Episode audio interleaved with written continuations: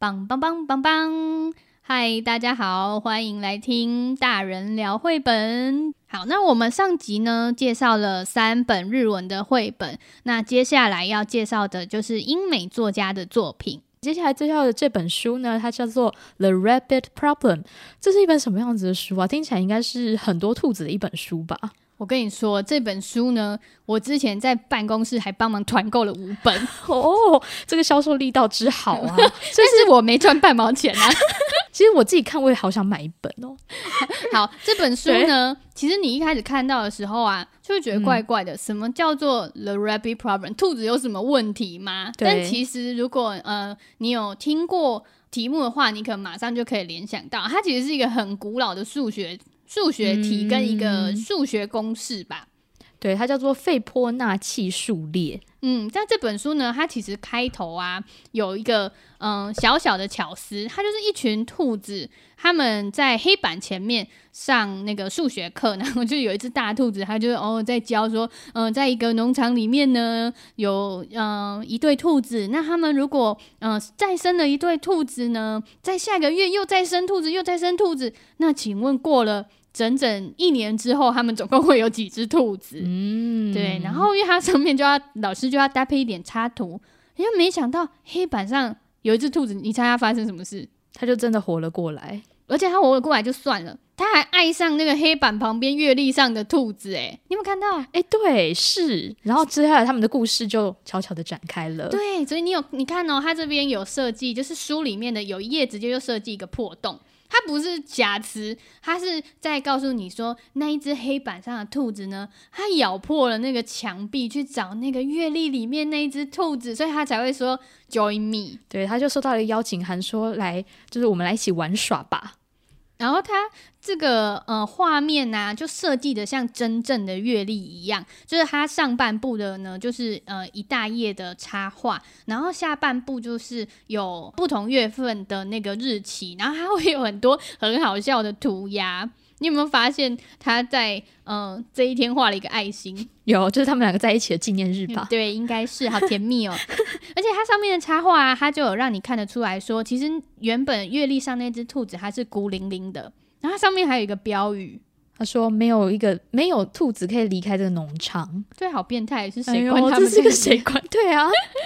然后他们后来就开始一起生活。对，冬天的时候，他们还一起织毛线，是不是？他们就一起编织了毛衣。月历下面还有附一些小机关，像例如说二月这个，就是教你怎么编织毛线衣。而且它有一个嗯、呃、很有趣的地方是，刚刚它其实最最前面一月份的时候啊，它就有一个那个人口告示牌，其实是兔口啦。哦，兔口它上面写一，就是那个时候只有一只兔子。对。但到了二月变什么？One pair 就是一对。对，然后他们就开始农场就是要发生了翻天地覆的变化了。哦，诶翻天地覆，翻天覆地，有两个翻天覆地。好，三月发生了什么事？三月就变成两对兔子了耶！哦，他们生 baby 了啦。而且好可爱哦！你看它每一个那个月份，例如说 March 下面原本是 The Rabbit Problem，然后他就偷偷在那边就是加了涂鸦，写说 The Baby Rabbit Problem。他们有很多的问题，而且爸妈的烦恼开始了。对，而且三月的图示非常可爱，就是这两只大兔子分别手上抱着一只小兔子，然后小兔子在哭，然后还一边拉大便。然后他们有一个很可爱的那个。这个应该是他们自己做的小纪念本本，然后它里面就有放那他的他们的那个兔宝宝的超音波照片，就像兔子版的妈妈手册的概念。哦、对，就是有种啊宝宝诞生日记那一种，然后它里面还有帮他们就是。记录下他们就是一些呃出生的时间呐、啊、的记录，这个是出生证明诶，他这边写 certificate of births，哇，对，好，好用心哦，超用心。然后他那个月历上面呢、啊、就有很多小细节，他有一张便条纸，然后一边写 boy 一边写 girl，然后下面就是他们的那个命名的那个清单，就想说哦要取什么名字。对，好，那我们接下来来到四月喽，四月会变几对兔子啊？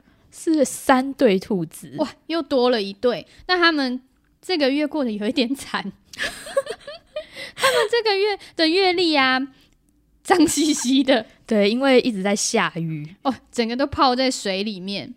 所以他他很好笑，他就会在每一个月份的那个 The Rabbit Problems 自己加 补充。对，补充今天是一个很惨淡的月份。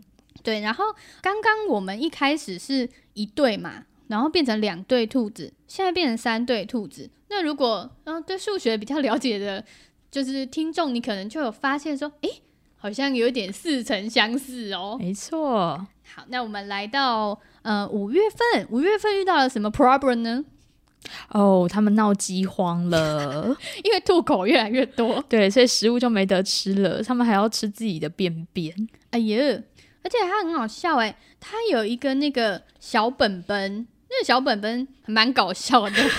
他就他是在记录说 racial book 啊，我知道，因为他们闹饥荒，所以呢。他们就在想，他们在测试说，到底这个农场里面有什么东西可以吃，所以这个算是他们的品尝手册吗？算是品尝手册，就是美食、哦、美食鉴定。他写说，就是这个食物在哪里？例如说，红萝卜就在地下里面，要去挖，然后那个草到处都有啊。生存 也是一种生存指南，对。然后很可爱的是，他们就开始。兔子越来越多，然后你就觉得，嗯，好像开始有一点拥挤。嗯，好，那到了六月，兔子越来越多了。到了六月呢，已经有八对兔子了，所以从一。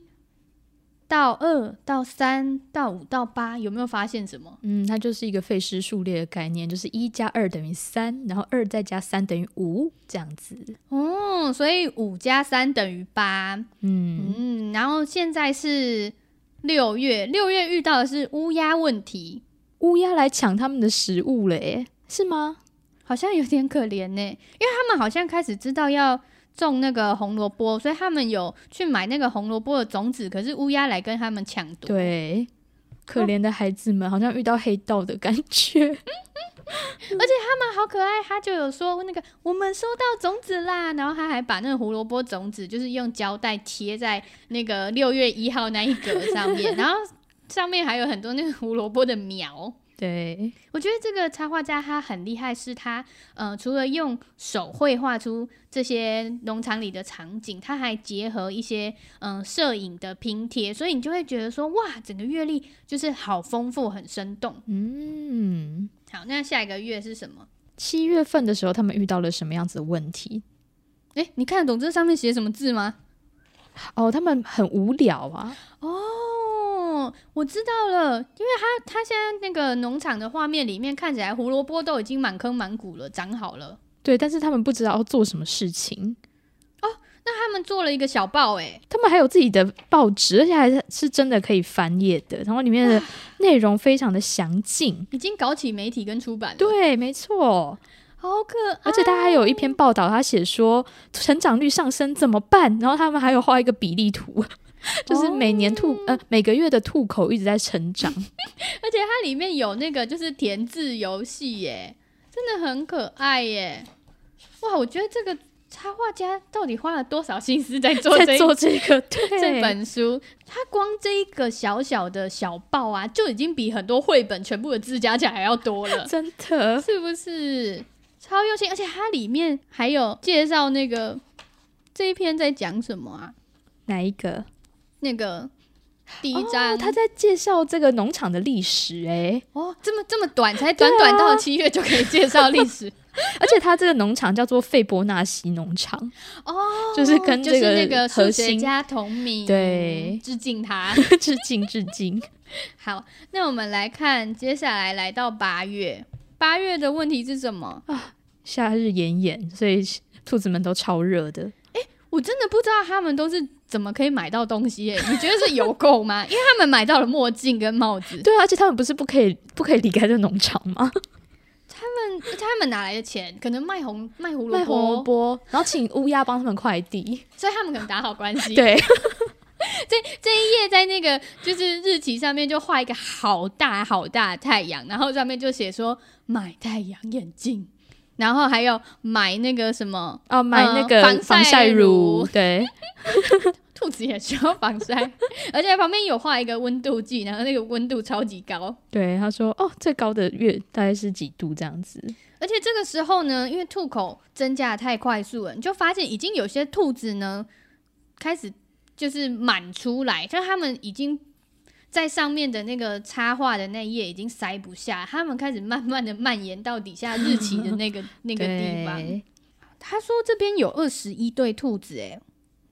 二十一对，而且他基本绘本非常考究，对，他其实真的整个画面里面，他真的有四十二只兔子，因为他要对付那些小纠察队小朋友，他们会认真的数，没错。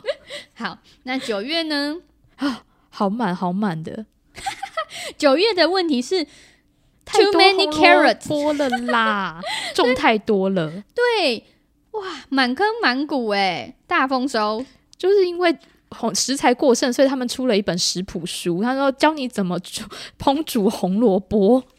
哦，好可爱哟、喔！而且我觉得这一本超用心，是他们真的有煮。为什么呢？因为那个小小的食谱上面，你真的看得到一些那些烹饪的时候的一些油渍啊，对，或是那个什么，感觉有胡萝卜汁，真的很细心诶，很像我们。而且它这个印刷品质就是细到你真的以为有东西滴在上面，真的。而且它其实都是一本小书，就是粘在那上面，嗯、所以它这这一本书的制作要有很多的加工。没错，没错。然后这个甚至是手工粘上去的，对，因为机器可能做不到这件事情。哦，对呀、啊。好，那我们来看接下来是几月？十月。哦，十月有点惊人。十月就是因为上个月胡萝卜太多，所以每个人都吃很多，所以这个这个月大家体重都过重。这个月的烦恼就是普罗大众的烦恼，就是 overweight。Overweight 然后它有一张很可爱的图，就是那个是。兔兔体适能吗？对，他就是在教你怎么做 做运动来瘦身，很可爱。而且你可以看到上面那个农场啊，他们真的是已经挤到不行诶、欸。这边真的有五十五对兔子啊！哇塞！而且他很用心的是，你可能会想说，哦，兔子其实还蛮好画的嘛。其实不是，它每一只兔子的那个颜色跟花纹都不一样，都不一样。我现在光随便数哦，我就有看到黑色的、白色的，然后嗯，浅褐色的、黄色的，然后有棕色点点的，甚至有就是黑白参半的。每一只好像都没有重复的花纹呢。对，真的没有。耳朵的颜色有个不一样，对，它们有很多的变化，超可爱。这一页才还附了那个量腰围的那个量尺，对，好残酷。好，那我们来到第十一月，十月的时候，画面整个爆炸，Oh my god，完全人口过剩。天哪，它这一整页满满都是兔子，因为它只剩下就是那个写 November 的地方，然后那个字还都被遮掉，其实已经看不太到了。所以很明显，这个月的问题就是 overcrowded，就是人口过剩，太挤太挤了。然后还是有留小小的空间，就是写说现在农场上面有八十九对，八十九对，天哪，哦，好可怕哦。那十二月会发生什么事？他都已经挤成这样，还有空话吗？会不会这个这个规则就解除啦？就是兔子可以自由进出农场了？嗯，但他这边还是有写说没有兔兔可以离开。哦那下一月会发生什么事？好，那给你翻。十二月的时候，哎、欸，哎、欸，怎么没东西了？哎、欸，他们不见了吗？对，所以他把那个 no 划掉了。他写小兔子他，这他们都可以离开这个农场，所以兔子们都跳走了。哦，吓死我！我以为他们被拿去……嗯，哦哦，就这个有点就是小朋友会害怕。哎哎、欸欸，可是十二月哈。他那个 The Rabbit Problem，他把 Rabbit Problem 的地方画线画掉了，嗯，所以没有 problem 了，对，没有问题。他们去哪里了？他们结果在下一个跨页会发生，啊、那里有一个洞哎，哦，哎，跟前面那个就是墙壁破的洞是一样的，对，他们可以看到有几只兔子好像在里面，对，好，那我们翻到下一页，哇，最后一页很豪华。就是一个立体书，对，它是一个立体页，然后所有的兔子就是四面八方这样砰爆开来，嗯，哇，那这边这样子算下去会有几对兔子啊？嗯，我不知道哎、欸，我看一下哦、喔，啊，它有写。一百四十四，哇！对，所以这边有一百四十四对兔子哎，一百四十四，那就是两百八十八只嘛。哦天哪，好好可怕哦！我之前有看过，就是那个插画家分享他怎么做这本书。他其实就是嗯，有些部分他会先用手绘，然后他再扫描进电脑里面，然后再来安排这些兔子的位置，然后调整里面的细节。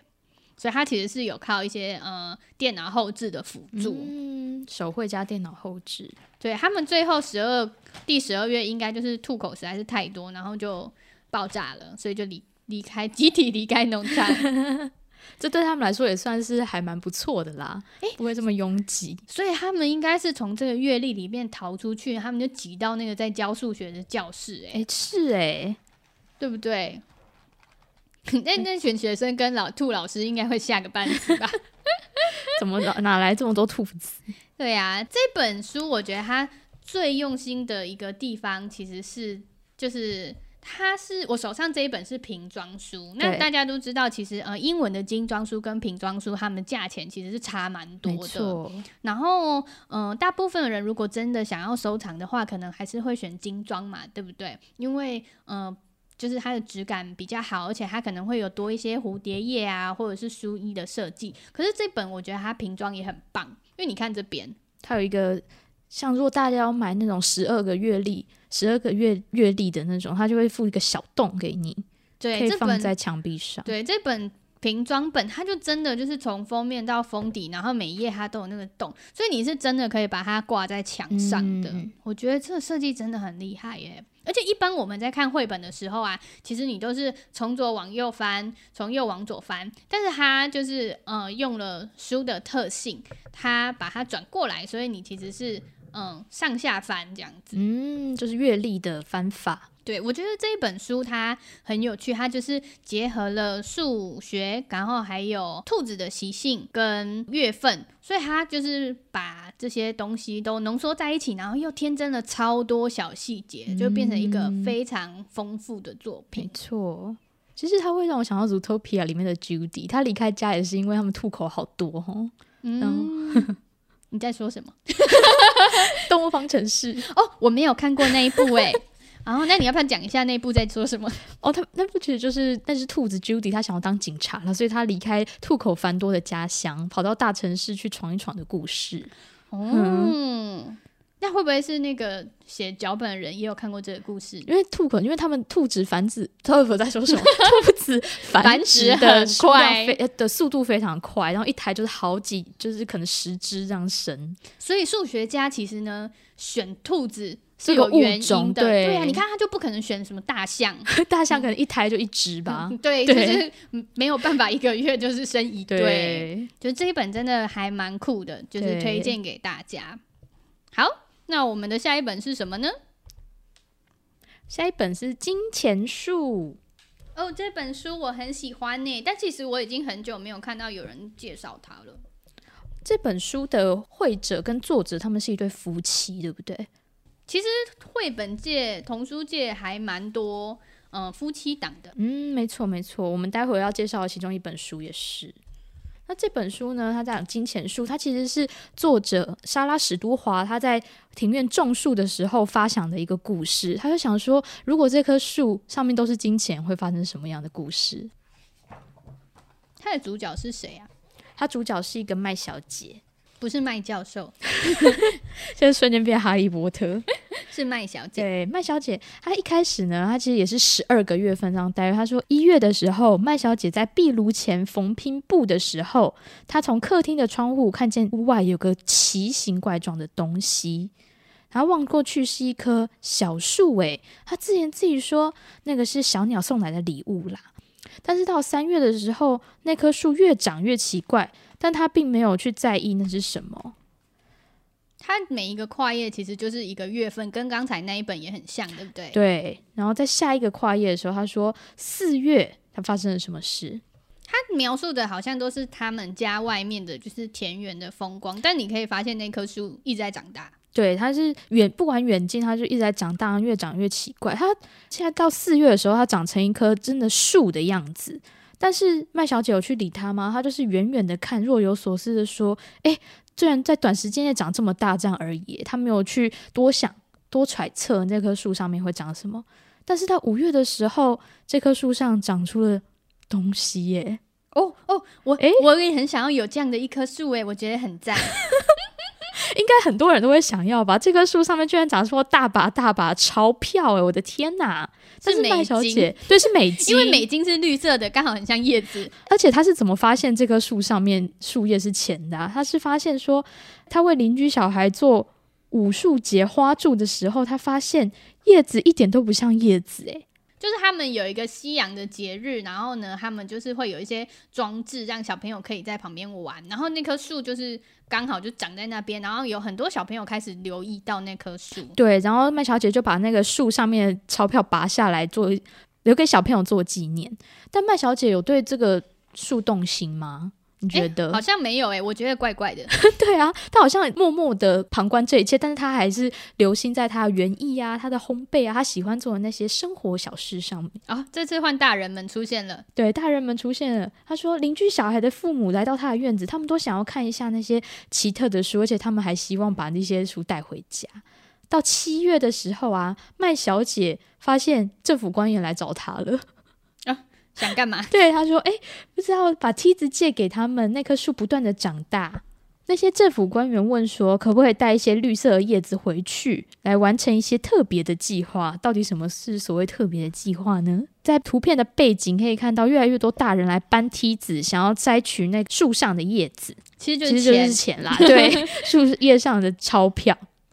然后到八月，一直下去，一直下去。”大家就一直来拿那些钱，对。然后它有一个跨页，到了九月的那个时候，钱树越长越大，钞票越来越多，钞票从树上慢慢的飘洒下来。但是在夜晚的时候，有成群结队的人们来排队领取这些钞票，而且一把梯子已经不够了，他们动用到两把梯子。没错，那个画面看起来还蛮鬼魅的，就是好像有很多贪婪的人，他们不分日夜的，就是都来。这棵树拿取那些钱叶子，对，而且每个人带的容器都不同，有人带的竹篓，就是一大个，然后还有人带推车，还有人带篮子，啊、有那种阿嬷上菜市场的那个有轮子的菜篮，好像好像蛮方便的哦。对，就是那个缝缝太大，钱会跑出来。对，可是看到这边的时候，我就觉得有点奇怪，因为它是树嘛，它是不是有有起也会有落，就是它会有凋零的一天，随着季节的转换。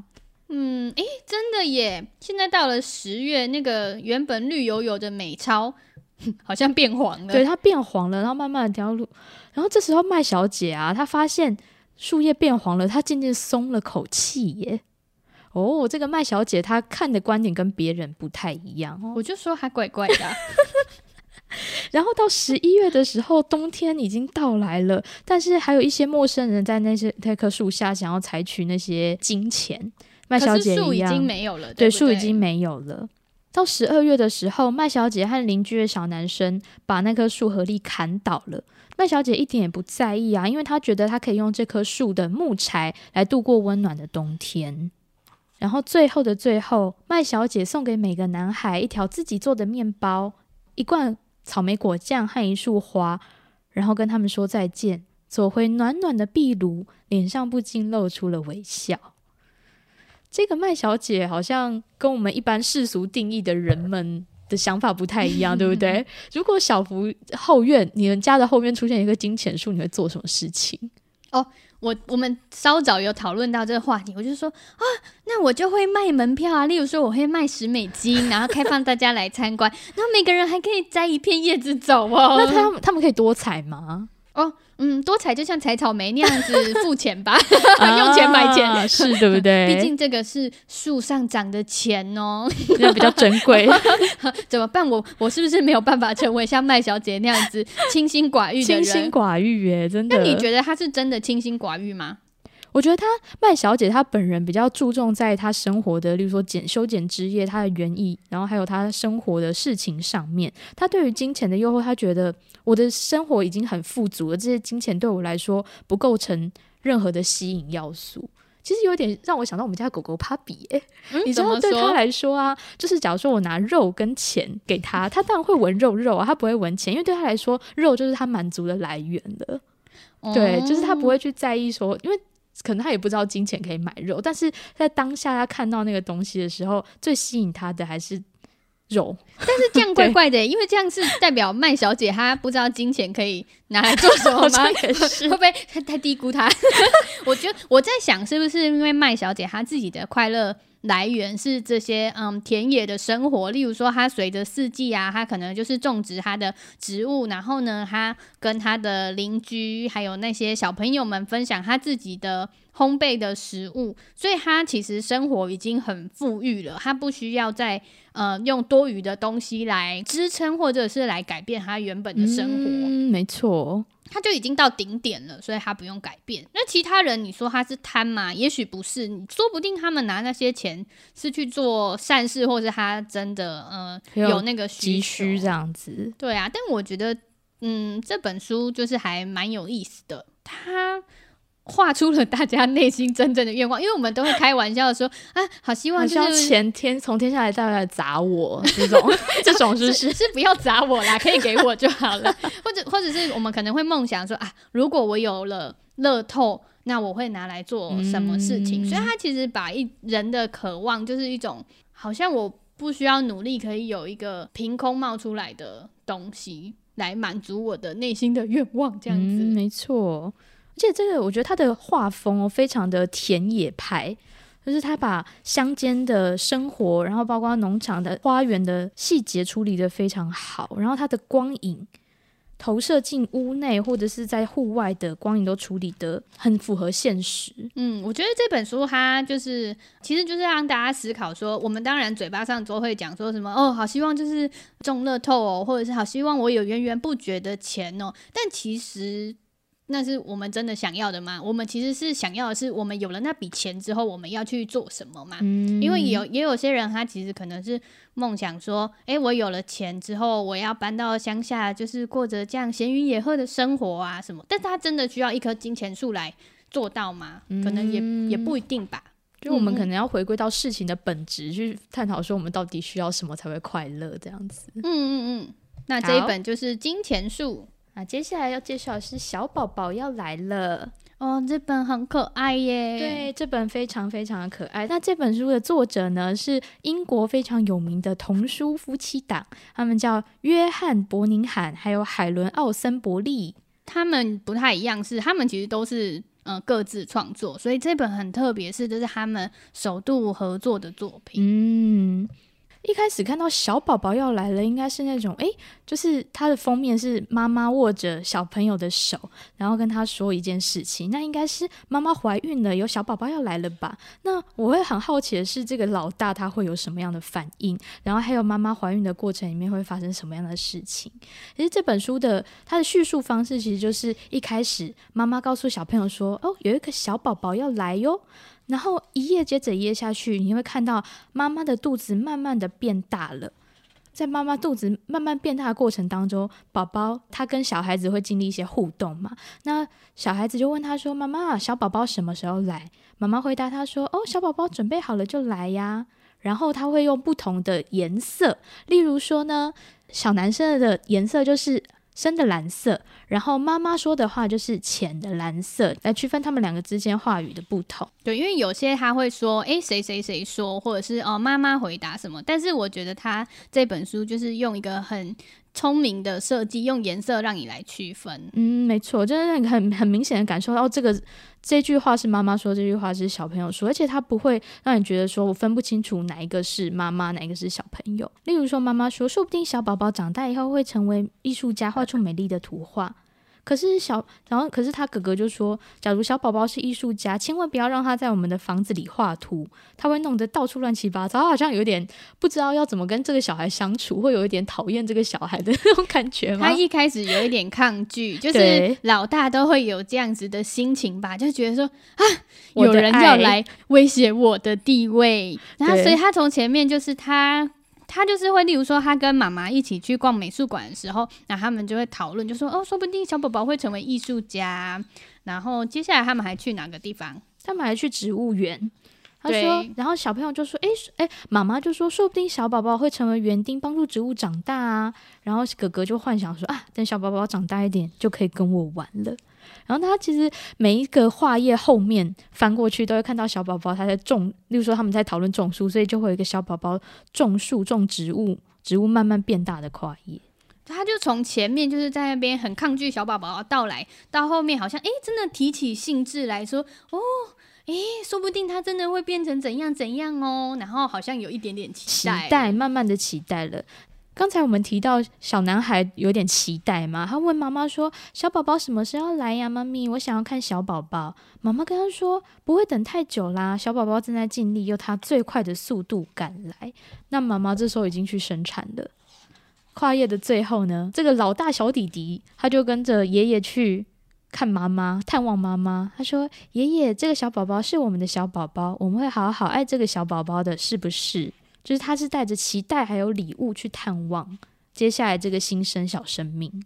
我刚才仔细一想，发现其实这本书没有十二个月，因为妈妈通常是怀胎十月，但是他其实跨了快一个季度，呃，快一个年度。就因为我很喜欢，是它里面可以看到他们就是季节的变化，而且这个妈妈都超优雅的。就是她在整个孕期过程中都非常的，就是还是跟原本的样子，就是带小朋友去散步啊，然后去就是做他们所有原本的事情。你看妈妈超美，走在花园里面，就是很优雅。然后 Helen Oxenbury 她的画风本身就是很很会琢磨在小朋友的神情，然后还有他的动作。对，例如说，嗯，他真的是画小婴儿的大师诶、欸。对，他是，他非常会观察小孩子。我印象很深刻是，其实他一开始并没有要为小朋友创作，他就是生下他的小孩之后啊，在哄婴儿的过程中，他可能就是随手拿了一个呃，例如说商品目录的 DM 广告，然后就来念给他听，就发现说，诶，念东西给小朋友听可以安抚他，然后可以跟他开始对话，因为有些。嗯、呃，有新生儿的爸妈其实不知道要跟 baby 说什么，然后就是这个事件让他成为一个创作的起点，嗯、他就开始想说，哎，怎么大家都会嗯，一定要在故事里面塞剧情啊，然后要给稍微可能听得懂故事或是看得懂字的小朋友创作故事，小婴儿就没有专属他们的书。没错，所以他其实零到三岁，他算是零到三岁宝宝书的先驱吧。嗯嗯。其实发展的还蛮晚的，可能就也才二三十年的时间。对，因为那个时候观念是小朋友不需要看太多的书嘛，就是可能零岁零到三岁的小朋友，他们可能觉得婴儿就是文盲，为什么要看书？对对对，嗯。但其实我们现在不是都说，宝宝在你肚子里面的时候，你就可以跟他说话了吗？对，因为他们听觉其实发展的很早。嗯。所以像这本书啊，它一方面就是，我觉得它有点像是在舒缓那种小孩子他们要迎接家里的改变，借由跟妈妈一起讨论小宝宝这件事情来安抚他的焦虑，嗯，就是让他慢慢认识这个小生命，嗯、对，然后呃也帮他建立就是你是哥哥哦这样子的准备的心情，嗯，没错。他一开始还说他才不要小宝宝嘞，然后后面就在那边说小宝宝什么时候来，就会很期待。对呀、啊，还蛮符合小朋友的现实哦。因为其实我们两个都是老大，你有印象说之前迎接妹妹的时候。我没有什么印象，因为我们两个只差一岁，我那个时候也是宝宝，所以没有什么印象。对呀、啊，那你们家呢？弟弟妹妹的时候，啊，因为我跟我妹差四岁，所以那个时候我印象很深刻。是的确，我刚开始好像有一点抗拒，就是我不知道妹妹是什么样的概念，嗯、就是可能哦有一个小生命要来我们家里了。然后我第一次见到我妹的时候，我还偷捏了她的脸。我也有做过一样的事情哎，就是我小时候可能跟她玩的时候啊，我就会去搔痒她的脚底或者什么。有一阵子我可能就会把妹妹当玩具。所以你是喜欢她，还是你想要有点恶作剧捉弄的那种概念？嘿，不好说，你不要说太多好了，先保留，先保留。对对对对对，引来杀身之祸。这一本就是小宝宝要来了。那我们接下来要介绍的是什么书啊？这本书呢，它叫做《嘟嘟和巴豆》，它是两个小猪好朋友的故事。这两只小猪啊，它们虽然都是小猪，但是它们的个性截然不同。截然不同，从什么样的面相去最容易发现？例如说，有些人很喜欢出去玩，有一些人比较喜欢待在家里。你是哪一种？哎，我喜欢待在家里。你是宅宅派的？对，我是宅宅派的。我知道小福是比较喜欢比较喜欢往外跑的类型。其实我两种好像都适应的很好哎，因为我觉得这本书你在疫情期间看的时候特别有感触，因为它就是一只小猪很爱在外面冒险旅行。然后一只小猪就窝在家里，然后你就会很羡慕那只可以一直出去玩的猪。哦，那个时候待在家里就是觉得啊，我想往外跑这样子。对，但我疫情期间我就觉得说啊，OK fine，我待在家里也可以，很舒服，其实会找到一些自己的乐趣。对，那我们来看看，就是他们一个人在家，一个人在外，到底在干嘛？发生什么事？哦，其实他们两个啊，嘟嘟和巴豆都住在山芋凹这个地方，但是呢，巴豆他喜欢。在室内舒服的环境，他从来不想要离开。可是嘟嘟他喜欢旅行，诶，他也去过鳕鱼夹，他去过大峡谷，还有红木森林。有一天，这些应该是乱掰的地名吧？应该是吧？诶，其实他还是是真的啊！诶，说不定真的有这些地方，对啊，我们还不知道。因为他后面出去的地方是一些真实的场景，没错。可是这一天，嘟嘟他决定要出发旅行了耶！他。哦、他行李也太多，他行李超级多，他哎一二三四五六七八，好多东西哦，他已经被压垮了。他扛着一座山呢，这座山里面大概有十件东西。他干嘛不用一些货运行李箱？对，他想要，他想要自己体验人生，好可爱。而且因为他的那个。那个东西，他的毯子还是什么，已经遮到他的眼睛，所以他的那个墨镜 已经破掉了，很夸张。对，然后他其实想要邀请他的好朋友巴豆说：“你到底要不要跟我一起去啊？我们可以从温暖的地方开始旅行啊。”可是巴豆要吗？他说他宁愿待在家里耶。巴豆就开始他室内行程，就是应该说家里附近的行程啊。然后后来巴豆。就开始他的户外探险的旅程，然后他们两个都会定期的寄明信片给彼此。哎，去户外也是嘟嘟啦。哎，对，搞错顺序，因因为他们都长得很像，所以你就会一下子想。就是要看一下才知道说哦，谁是嘟嘟，谁是巴豆。对，先哦，嘟嘟是跑出去外面的那一个，然后巴豆是喜欢待在家里的那一个啦。对，然后这本书超可爱的是，他每去一个地方，他就会寄明信片回来。对，而且这些明信片是一个月一一封。对，像是嗯，第一个月的行程，这是二月嘛，对不对？对。他去哪里呀？他去非洲，他交了一些新朋友。哦。对，嘟嘟跑到非洲去了。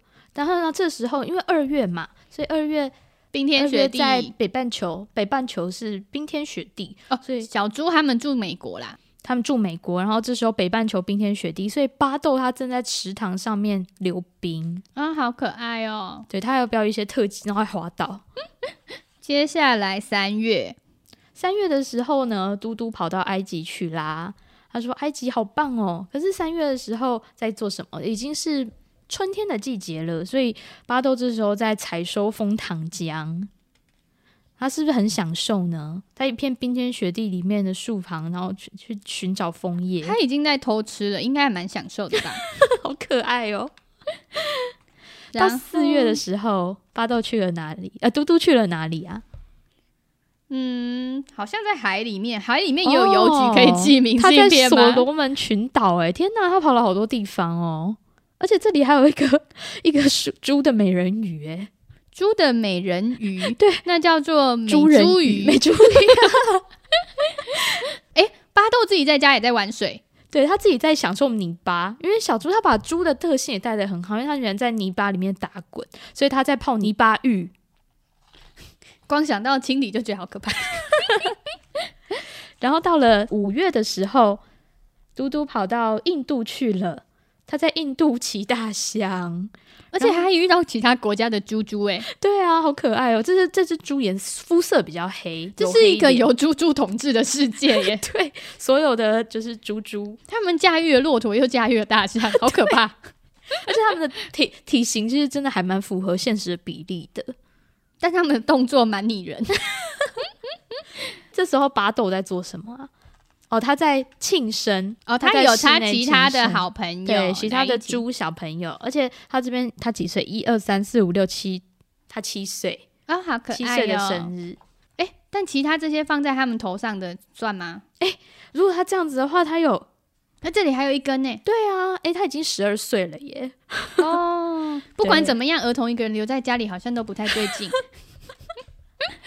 好，然后现在是是六月，六月六月的时候呢，他跑去跳伞，在阿尔卑斯山上面。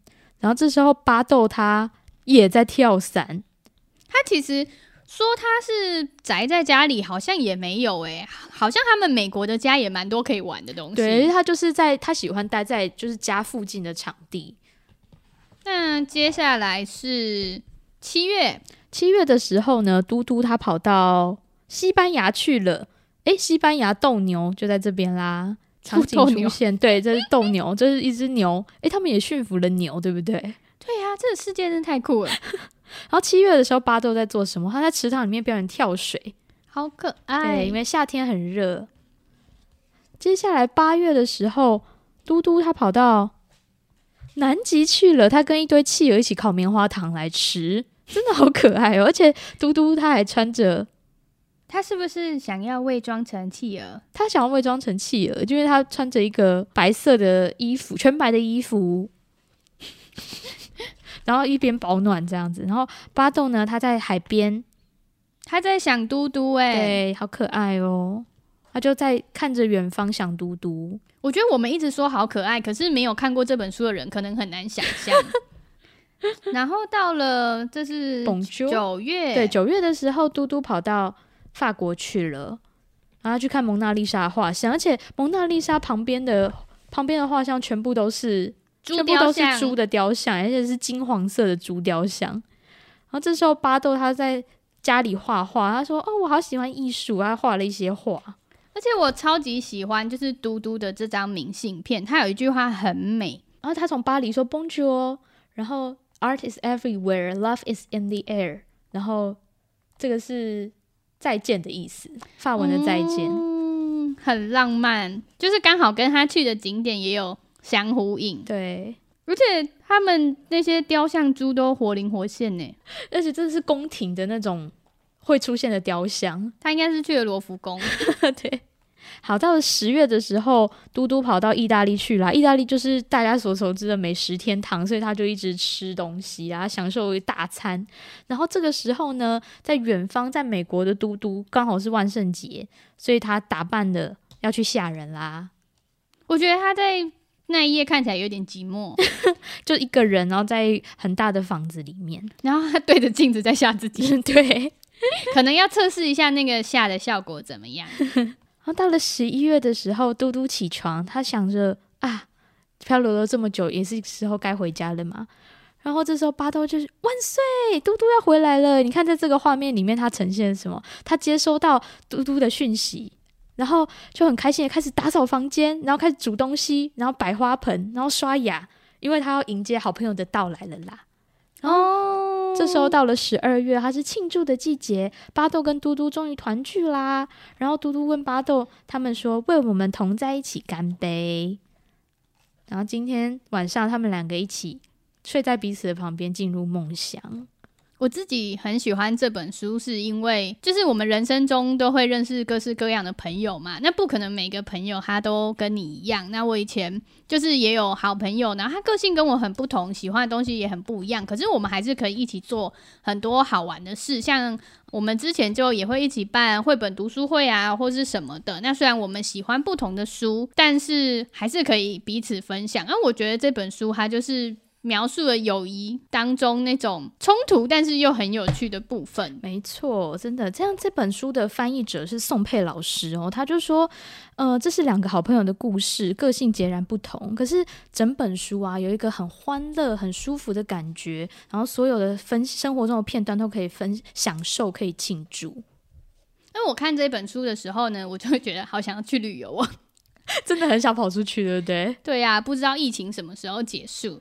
啊，好，那最后我想要再介绍一本书，它虽然里面就是没有直接讲十二个月份，但它也是就是呃描述一整年的时光，它叫做《绿上加绿》，那它有一个小副标叫做“充满爱、生活与季节色彩的一整年”，听起来很棒哎。对啊，你有看这本书吗？有，我很喜欢它色彩，它的绘画呈现，然后它的文字非常的有韵律美感。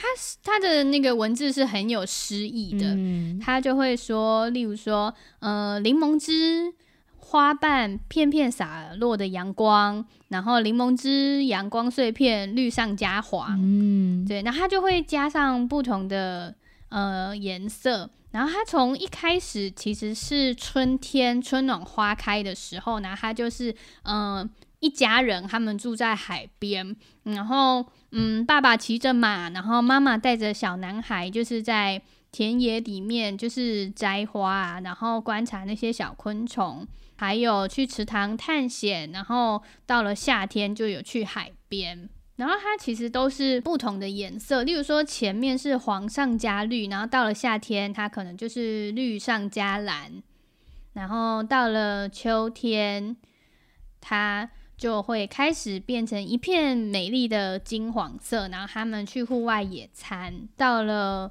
秋冬的时候呢，就还出现了棕色，然后你就开始看到，例如说像。嗯，肉桂卷啊，或是南瓜这种，就是很充满秋天的色彩出现。最后到了十二月的时候，变成什么颜色呢？一片雪白的大地。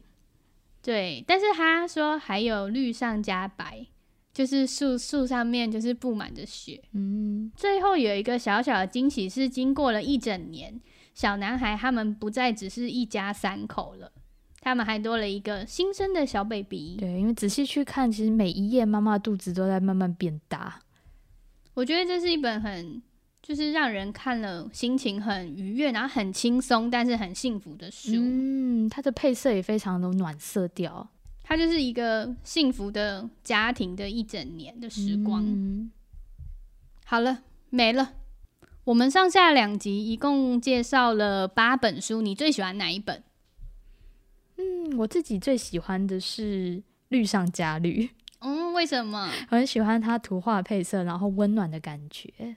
嗯，那你猜我最喜欢哪一本？The Rabbit Problem 吗？啊，你好懂我，我真的超级爱那一本，而且我就觉得，怎么没有台湾的出版社要出版中文版呢？是不是因为里面的小字太多，要做太久？对，手写字太多。哦，对啊，他那本书。如果要制作，应该要费不少功夫哦。对，真的，还有翻译上面会有一些小梗这样子。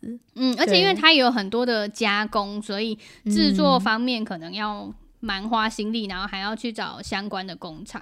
对，它合印书的时程也很不一定，对不对？嗯，不确定它是会变成是要嗯、呃、跟着其他呃原出版社他们的安排，还是说台湾其实就有能力可以自制？嗯，没错。那最后来聊一聊，如果我们自己要创作一本十二个月为主题的书，你会写什么？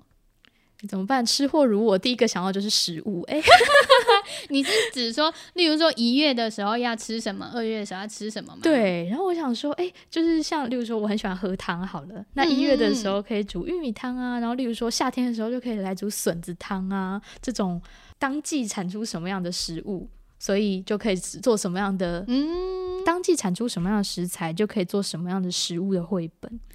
哦。而且日本很多绘本都把食物画得非常的细腻，然后那看起来就好好吃哦。其实我自己的那个部落格也是朝这个目标去做，但是产出产能有限，就是我的绘本餐桌，我也是想说，例如说啊。嗯，樱花的季节的时候呢，我就来做樱花的甜点，然后或者是夏天的时候，我就来做冰沙啊什么的。对，我今年一定就是会努力的继续产出朝这个路线。对，但是你刚刚说的那个书啊，其实有很多不是绘本的，嗯，饮食相关的书也蛮多的。然后我就自己也很爱看那一类的书，嗯，像是有一些书，它就会嗯。介绍说，嗯，像是这一年吃些什么好，东京家庭的四季饮食故事，或者是日本碎石记这一种书，然后他就超可爱，他就会说，嗯，几月的时候啊，他就会去家里的附近的海滩去捡贝壳，或者是他就会去观赏萤火虫，然后他们也会搭着他们的，嗯，节日，像是。呃，七夕的时候会做什么样的布置？然后就会觉得，嗯，很有仪式感。嗯，就把日子过得很好。对，真的很令人羡慕的生活。那如果是小福的话，要创造一本十二个月为主题的书，你会写什么？我一开始也是想到吃的，但我就在想说，嗯，应该有很多可以可以发挥的，像是穿衣服之类的。哦，衣服。对呀、啊，然后如果把它做成像是玩具书，它可以翻来翻去，然后可以有点像是玩那个纸娃娃在穿衣服那样子，哦、那应该会很有趣。对，因为小朋友穿衣服这件事情，好像也是蛮多。爸妈的 困扰，就刚开始学零钱的时候，对对，嗯，然后对大人来说，它也是一种诶搭配的小乐趣，嗯，没错，就可以有很多配件给他撕，然后训练小肌肉这样子。不知道还有没有什么就是有趣的主题？如果大家有想到灵感，也欢迎跟我们分享。这一次的节目就到这里喽，好，谢谢大家，拜拜，拜拜。